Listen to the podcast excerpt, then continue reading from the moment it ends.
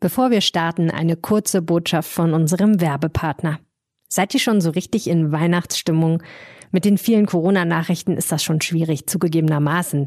Glühwein, Punsch und Krebs können helfen, tolle Momente zu genießen. Und das Ganze bekommt ihr ab sofort beim Weihnachtszauber im Areal Böhler in Düsseldorf. Jeden Mittwoch bis Sonntag könnt ihr euch dort einen Weihnachtsbaum kaufen und nebenbei Leckereien genießen. Sonntags kommt sogar Center höchstpersönlich vorbei. Und für eure Sicherheit gilt natürlich 2G. Mehr Infos findet ihr unter areal-böhler.de. Böhler natürlich mit OE. Und jetzt geht's los mit dem Aufwacher. Die meisten haben ja auch einen Wahlkreis in Nordrhein-Westfalen und fühlen sich sicher ihrer Heimat und ihrer Region in gewisser Weise verbunden, sind geprägt und sozialisiert in Nordrhein-Westfalen. Und es wäre schon verwunderlich, allein äh, vor diesem Hintergrund, wenn das nicht ihre Arbeit im Bund prägen würde. Münster, Rheinland, Ruhrgebiet und das Bergische sind allesamt im neuen Bundeskabinett vertreten, Bayern dagegen nicht. Wir klären, wer da aus NRW alles sitzt und was das für Chancen und Risiken hat. Rheinische Post Aufwacher. News aus NRW und dem Rest der Welt. Außerdem geht es um einen Testlauf für das Leben auf dem Land, wo Großstädter sich mal ausprobieren konnten. Ich bin Florian Pustlauk, schön, dass ihr dabei seid. Wir gehen erstmal rüber in die Landeshauptstadt. Dort bekommt ihr die Nachrichten von meinen Kollegen von Antenne Düsseldorf. Hallo. Hallo Florian, herzliche Grüße aus der Antenne Düsseldorf Redaktion in den Shadow-Arkaden. An diesem Dienstag berichten wir darüber, dass die Stadt das Impfzentrum am Hauptbahnhof erweitern will. Dann schlägt der Apothekerverband Nordrhein Alarm und zwar, weil Schnell- und Selbsttests zunehmend knapp sind und wir haben Zahlen vom OSD zu 2G- und 3G-Kontrollen hier bei uns in Düsseldorf. Die Stadt will das Angebot im Impfzentrum weiter ausbauen. Oberbürgermeister Keller sagte nach einem Besuch der Einrichtung Alberta von Suttner Platz, man stehe bereit, dort weitere Impfstraßen einzurichten, und zwar für Kinder. Sobald es eine entsprechende Empfehlung der STIKO gibt und genügend Kinderimpfstoff da ist, werden wir auch Impfungen für Kinder mit vorangegangenem Aufklärungsgespräch natürlich durch Kinderärzte durchführen, in weiteren Kabinen, die wir dann zusätzlich zu den bestehenden Impfstraßen aufstellen wollen. Am besten natürlich so schnell wie möglich, aber wir warten da auf die endgültigen Voraussetzungen. Neben dem Impfstoff brauche man aber auch Menschen, die die Impfungen übernehmen könnten, so Keller weiter. Deshalb sei es richtig, dass auch Apotheker und Pflegekräfte bald mitimpfen sollen. Bald Kanzler Scholz hat das Ziel ausgegeben, dass bis zum Jahreswechsel 30 Millionen Corona-Impfungen verabreicht werden sollen. Laut dem Land NRW ist bisher rund die Hälfte davon schon geschafft. Wer sich in Düsseldorf einen Corona-Selbsttest besorgen möchte, hat aktuell deutlich weniger Auswahl als noch vor einigen Wochen. Der Apothekerverband hier in Düsseldorf berichtet von landesweiten Lieferengpässen. Grund ist, dass die Nachfrage seit Oktober und dann noch einmal durch die verschärften Corona-Regeln rasant angestiegen ist. Das gelte auch für professionelle Teststationen, so Verbandssprecher Thomas Preis im Interview mit Antenne Düsseldorf. Aber auch für die Apotheken ist es sehr, sehr schwierig, an Tests zu kommen, sowohl an diese Schnelltests, die man als Bürger selber nutzen kann, als auch an die Bürgertests, die die Apotheken brauchen, um professionelle Tests durchzuführen. Die Nachfrage sei zuletzt auch generell noch einmal deutlich angestiegen, so Preis weiter. Wir hoffen äh, wirklich äh, sehr dringend, äh, dass über die Feiertage kein Mangel da ist, denn gerade vor den Feiertagen, das wissen wir aus der Erfahrung, werden die Testnachfragen ganz steil nach oben gehen. Die Corona-Tests sind mittlerweile auch fast überall teurer geworden, so preisweiter. Es sei demnach im Moment nicht abzusehen, dass die Einkaufspreise bald wieder sinken werden. Die verschärften Corona-Regeln sorgen dafür, dass der Düsseldorfer Ordnungsdienst aktuell viel zu tun hat. Die Mitarbeiterinnen und Mitarbeiter kontrollieren unter anderem, ob die 3G-Regel am Arbeitsplatz umgesetzt wird. Die Stadt hat jetzt erste Zahlen veröffentlicht, laut denen es hier allein am Wochenende bei zehn Betrieben Beanstandungen gab. Hauptsächlich, weil keine Listen über den Impfnachweis geführt wurden. Laut dem Land NRW drohen Unternehmen mindestens 1000 Euro Bußgeld, wenn die 3G-Regel nicht richtig umgesetzt wird. Ein zweiter Einsatzschwerpunkt des Ordnungsdienstes sind im Moment anscheinend Shisha-Bars. Hier wurden jetzt in fünf Lokalen mehrere Verstöße gegen die Corona-Regeln festgestellt. Dabei wurden unter anderem auch gefälschte Impfdokumente sichergestellt. Die Antenne Düsseldorf Nachrichten nicht nur im Radio und hier im Aufwacher Podcast, sondern rund um die Uhr auch online auf unserer Homepage antennedüsseldorf.de. Heute unterzeichnen die Ampelparteien den neuen Koalitionsvertrag. Das bedeutet, auch das Kabinett steht, die Ministerinnen und Minister, der Ruhrpott ist darin vertreten, das Münsterland, das Rheinland und das Bergische. Drei Minister und eine Ministerin kommen aus NRW. Und darüber spreche ich jetzt mit Kirsten Bialdiger, NRW-Korrespondentin der Rheinischen Post. Hi. Hi. Dann gehen wir die Namen doch erst einmal durch. Wir haben äh, Svenja Schulze aus Münster, SPD, sie wird Entwicklungsministerin, FDP-Chef Christian Lindner aus dem Rheinisch-Bergischen Kreis, Finanzminister, klar, sein Parteikollege Marco Buschmann aus Gelsenkirchen, er wird Justizminister und Karl Lauterbach, SPD, Wahlkreis in Köln und Leverkusen, er wird Gesundheitsminister. Also, da sind einige prominente Gesichter dabei. Dann starten wir doch zuerst mal mit Karl Lauterbach. Ist das eigentlich eine Überraschung, dass er jetzt doch Minister wird? Ja, es gab ja einiges hin und her. Also ganz sicher war sich niemand, ob er es jetzt wirklich wird. Wer auch immer das war, der diese Infos gestreut hat, betonte, dass er häufig auch mal unorganisiert sei oder sich eben sehr gerne in Studien hinein vertieft, aber dann ist ja auch auf Handlungen ankommt. Naja, diese Kritiker wurden ja nun eines Besseren belehrt und äh, Olaf Scholz traut ihm das Amt offenbar ohne weiteres zu und auch viele aus der äh, aus dem Gesundheitsbereich. Läuft Lauterbach damit auch Christian Lindner so ein bisschen den Rang ab, was so ja den illustresten Minister in der neuen Regierung angeht? Ja, ich weiß nicht, ob man Christian Lindner als illuster bezeichnen kann. Christian Lindner ist ja, glaube ich, eher so aus dem Fach äh, zielstrebig und äh, erfolgsorientiert. Das ist Karl Lauterbach wahrscheinlich auch, aber in einer ganz anderen Ausprägung. Also er kommt auch aus ganz anderen Verhältnissen. Damit geht es schon los. Also Lauterbach ist als Kind einer Arbeiterfamilie aufgewachsen in der Nähe von Düren.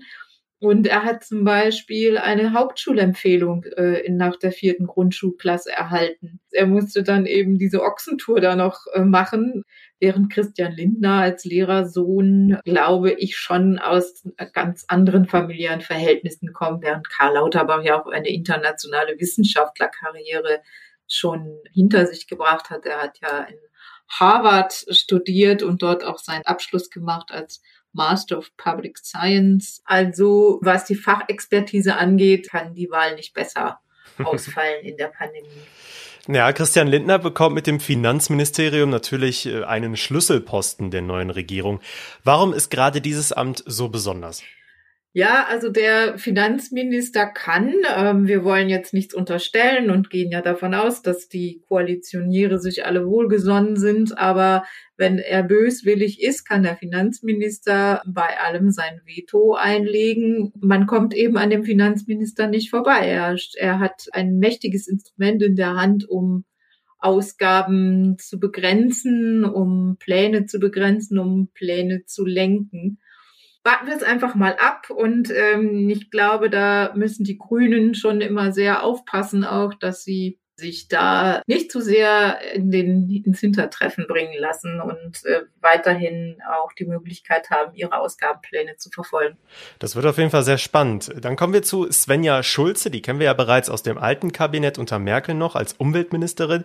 Jetzt wechselt sie ins Entwicklungsministerium. Was macht sie aus? Svenja Schulze ist, wie du sagst, eine alte Bekannte. Wir kennen sie hier aus Nordrhein-Westfalen. Sie hat in Neuss ihr Abitur abgelegt, hat auch in Nordrhein-Westfalen studiert, hat jetzt einen Wahlkreis in Münster.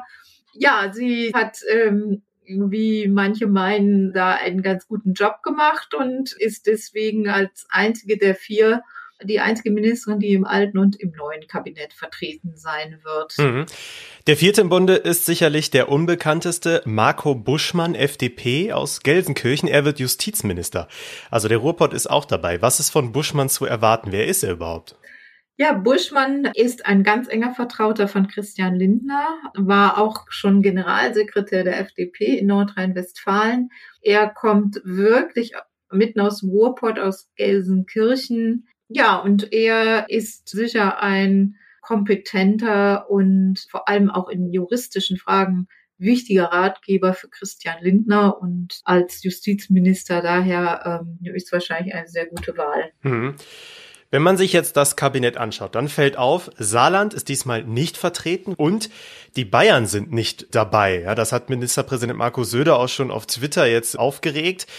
Sollte das Kabinett da ein bisschen verteilter sein oder hat jetzt NRW dadurch, dass gleich vier Minister von hier kommen, einen Vorteil? Das ist eine gute Frage.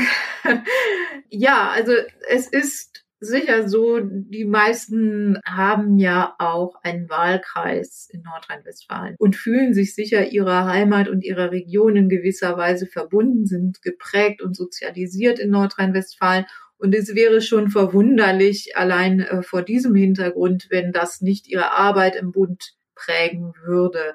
Daher ist der Ärger von Markus Söder in gewisser Weise nachvollziehbar. Also das ist immerhin, Bayern ist immerhin das zweitgrößte Bundesland gemessen an der Bevölkerungszahl und hat jetzt keinen direkten Zugang mehr ins Kabinett. Dadurch aber, dass in Bayern die CSU immer noch so vorherrschend und so dominant ist, haben die übrigen Parteien offensichtlich nicht das Personal in Bayern, dem sie es zutrauen, dann im Kabinett zu bestehen. Zum Abschluss hätte ich gerne noch eine persönliche Einschätzung von dir. Wenn wir uns jetzt mal anschauen, im letzten Kabinett gab es äh, neben Svenja Schulze noch zwei weitere Minister aus NRW, Jens Spahn und Anja Karliczek, beide CDU.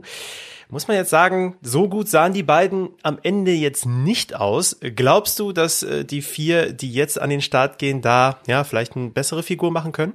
Ach, das ist immer schwer zu sagen. Das hängt sicher auch davon ab, inwieweit ein Minister Zugang zu seinen Mitarbeitern bekommt, die ihm in Fachfragen ja meistens deutlich überlegen sind. Es fängt aber auch von vielen, also Jens Spahn hätte wahrscheinlich nie im Leben damit gerechnet, dass eine Pandemie sein Hauptwerk sein würde. Er war durchaus äh, ein beliebter Gesundheitsminister, hat aber dann in der Pandemie sehr viel davon verspielt. Daran sieht man, er ist eigentlich ein gutes Beispiel dafür, wie es laufen kann. Und was Anja Karliczek betrifft, ja, sie war in gewisser Weise ein Experiment, glaube ich, von Angela Merkel. Sie hat äh, gedacht, dadurch, dass sie Führungsqualitäten hatte, sie war ja eine Hotelmanagerin und hatte das auch immer mit, äh, ich glaube, drei Kindern sehr gut alles vereinbaren können.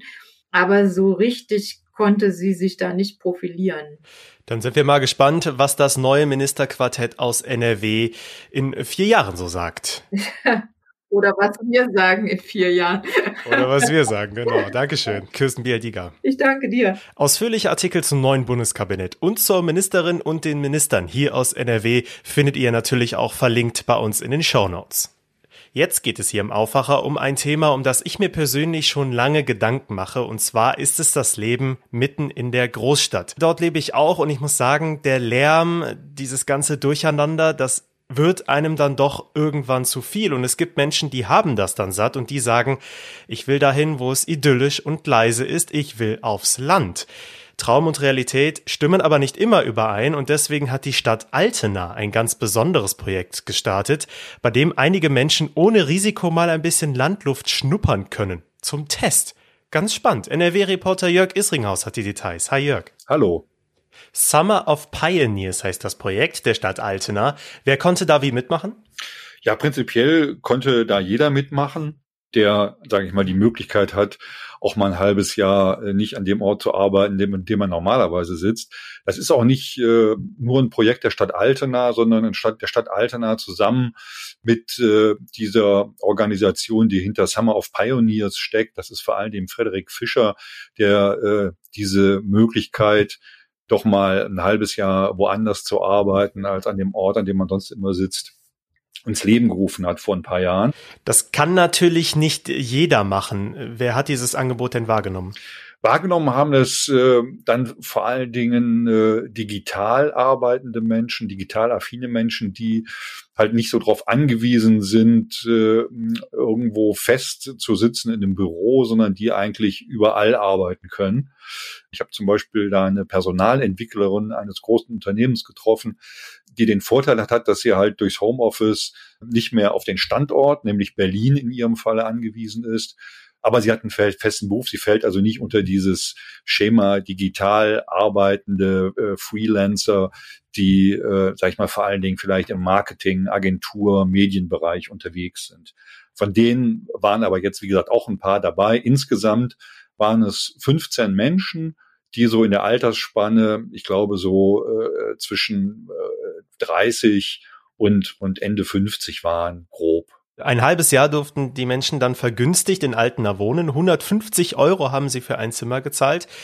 Was bringt das denn so in einer Stadt? Es könnte ja passieren, dass alle Tests am Ende sagen, ah, der Landtest war schön, aber irgendwie auch nicht das Richtige und ich will lieber in der Stadt bleiben. Nee, das ist es wirklich nicht, äh, äh, nicht nur äh, zumindest, sondern es äh, soll schon so eine gegenseitige Befruchtung stattfinden. Und das passiert wohl auch. Altena, äh, das ist so ein bisschen ein Sonderfall jetzt gewesen in diesem Jahr, weil die Stadt ja unter der Flutkatastrophe auch sehr stark gelitten hat im Juli. Die waren sehr stark betroffen. Das hat das ganze Projekt so ein bisschen zerrissen.